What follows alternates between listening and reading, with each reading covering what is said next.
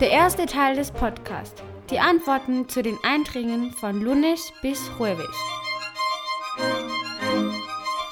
Erstens. Ein Tier, das alle Vokale enthält. Murciélago. Die Fledermaus. Ich wiederhole. Murciélago. Zweitens. Ein Wort mit zwei Bedeutungen. Es gibt mehrere, aber hier findest du ein gutes Beispiel. El Mango, bekannt als die Frucht Mango. Bis hier ist es einfach. In Spanien dieses Wort hat zwei Bedeutungen, und zwar der Griff von einer Tür. Aber es ist auch die Frucht. Drittens. Ein Wort, das beim Lesen von links nach rechts oder von rechts nach links eine andere Bedeutung hat. Das links von rechts gelesene Animal, das Tier, ist von rechts nach links Lamina. Das ist eine Folie oder eine Lamelle. Viertens. Und das längste spanische Wort ist Electroencephalografista. Dieses Wort hat 23 Buchstaben. Das ist eine Person, die Spezialist in Elektroenzephalographie. Das ist ein ähnliches Wort auf Deutsch. Es stammt von den lateinischen Wurzeln. Du findest in der Podcast-Beschreibung den Namen. In Deutschland haben wir Worte mit mehr als 30 Buchstaben. Kraftfahrzeug, Haftpflichtversicherung, Arbeitsunfallversicherungsgesetz. Das war nun unser erster Teil von drei. Aber bevor, Buenos días Alemania. Guten Morgen Deutschland. Aquí aprendemos español, pero sobre todo venimos a pasar un buen rato. Música flamenca, por favor.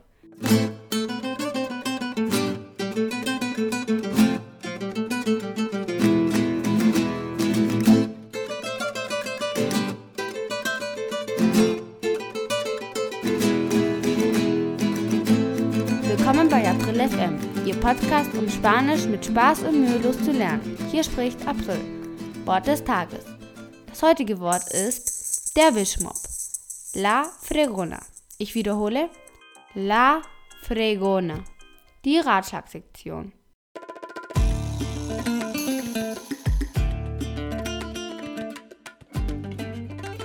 Zweiter Teil. Die Geschichte.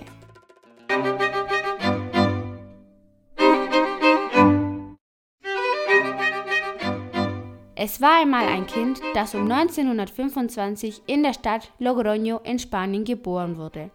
Er war glücklich und voller Leben. Wenn er vom Fußballspielen zurückkam, war das ganze Haus seiner Mutter voller Schlamm. Seine Mutter verbrachte den ganzen Tag damit, über den Boden zu schleifen und zu putzen. Der Junge wurde älter. Er studierte an der Universität. Er ging in die Vereinigten Staaten, um zu arbeiten.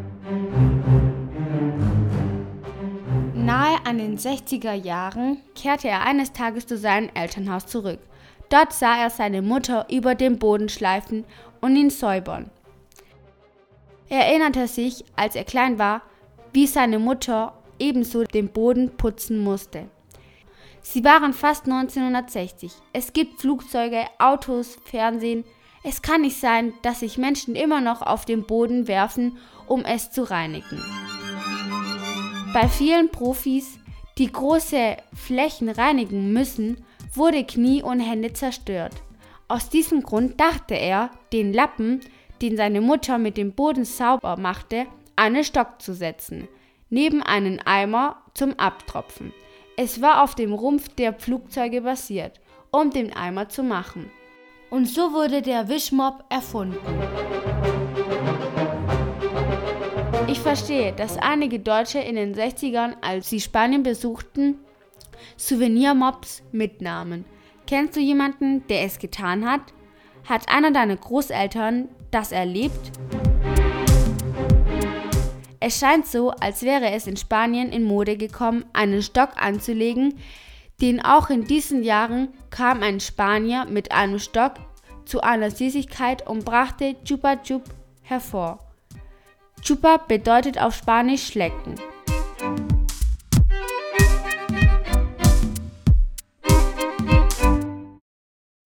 Der dritte Teil. Lass uns zum dritten Abschnitt unserem Podcast kommen. Welche Artikel kann man in Spanien kaufen? In Spanien gibt es viele Souvenirs, Trikots von Fußballmannschaften, Schals, dekorative Fächer und noch mehr. Erstens, ein sehr einfaches Produkt zu verschenken und verfolgt außerdem die 3 Bs-Regel sind Seifen und Duschgels. Bueno, bonito, barato. Ein typisches Beispiel ist die Seife Magno de la Toja. Es ist eine traditionelle Seife, die Menschen seit den 1950er Jahren verwendet haben. Auf der Webseite heißt es, dass es die erste schwarze Seife war, die weiß wie Schnee schäumte. Es riecht gut. Sie können es in Amazon Deutschland kaufen, aber die Preise direkt in Spanien sind billiger. Ein weiteres Produkt ist das Duschgel Magno, auch von der gleichen Firma. Der Geruch ist sehr gut und wenn du es bereits aus Spanien kennst, erinnerst du dich sicherlich jeden Morgen an deinen Urlaub. Zweitens, die Schuhe, los zapatos.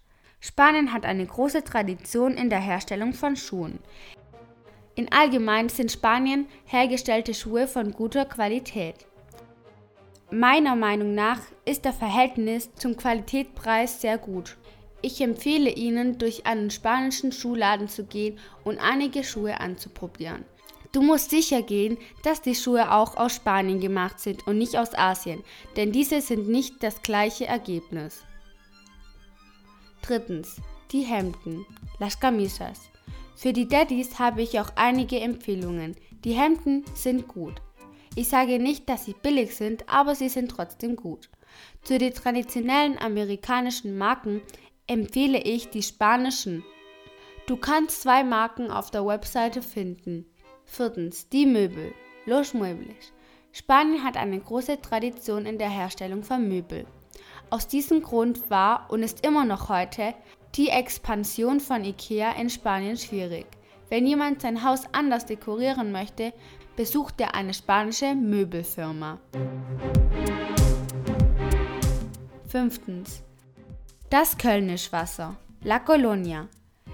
Es gibt ein lebenlanges Parfüm, die in Spanien verwendet wird.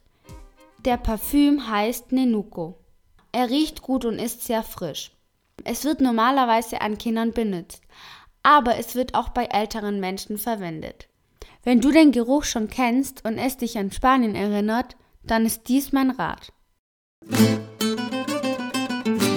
verabschieden uns vom Podcast heute mit folgendem Wunsch. Ich wünsche dir, dein Spanisch zu verbessern. Gutes Wochenende. Te deseo que mejores tu español. Buen fin de semana.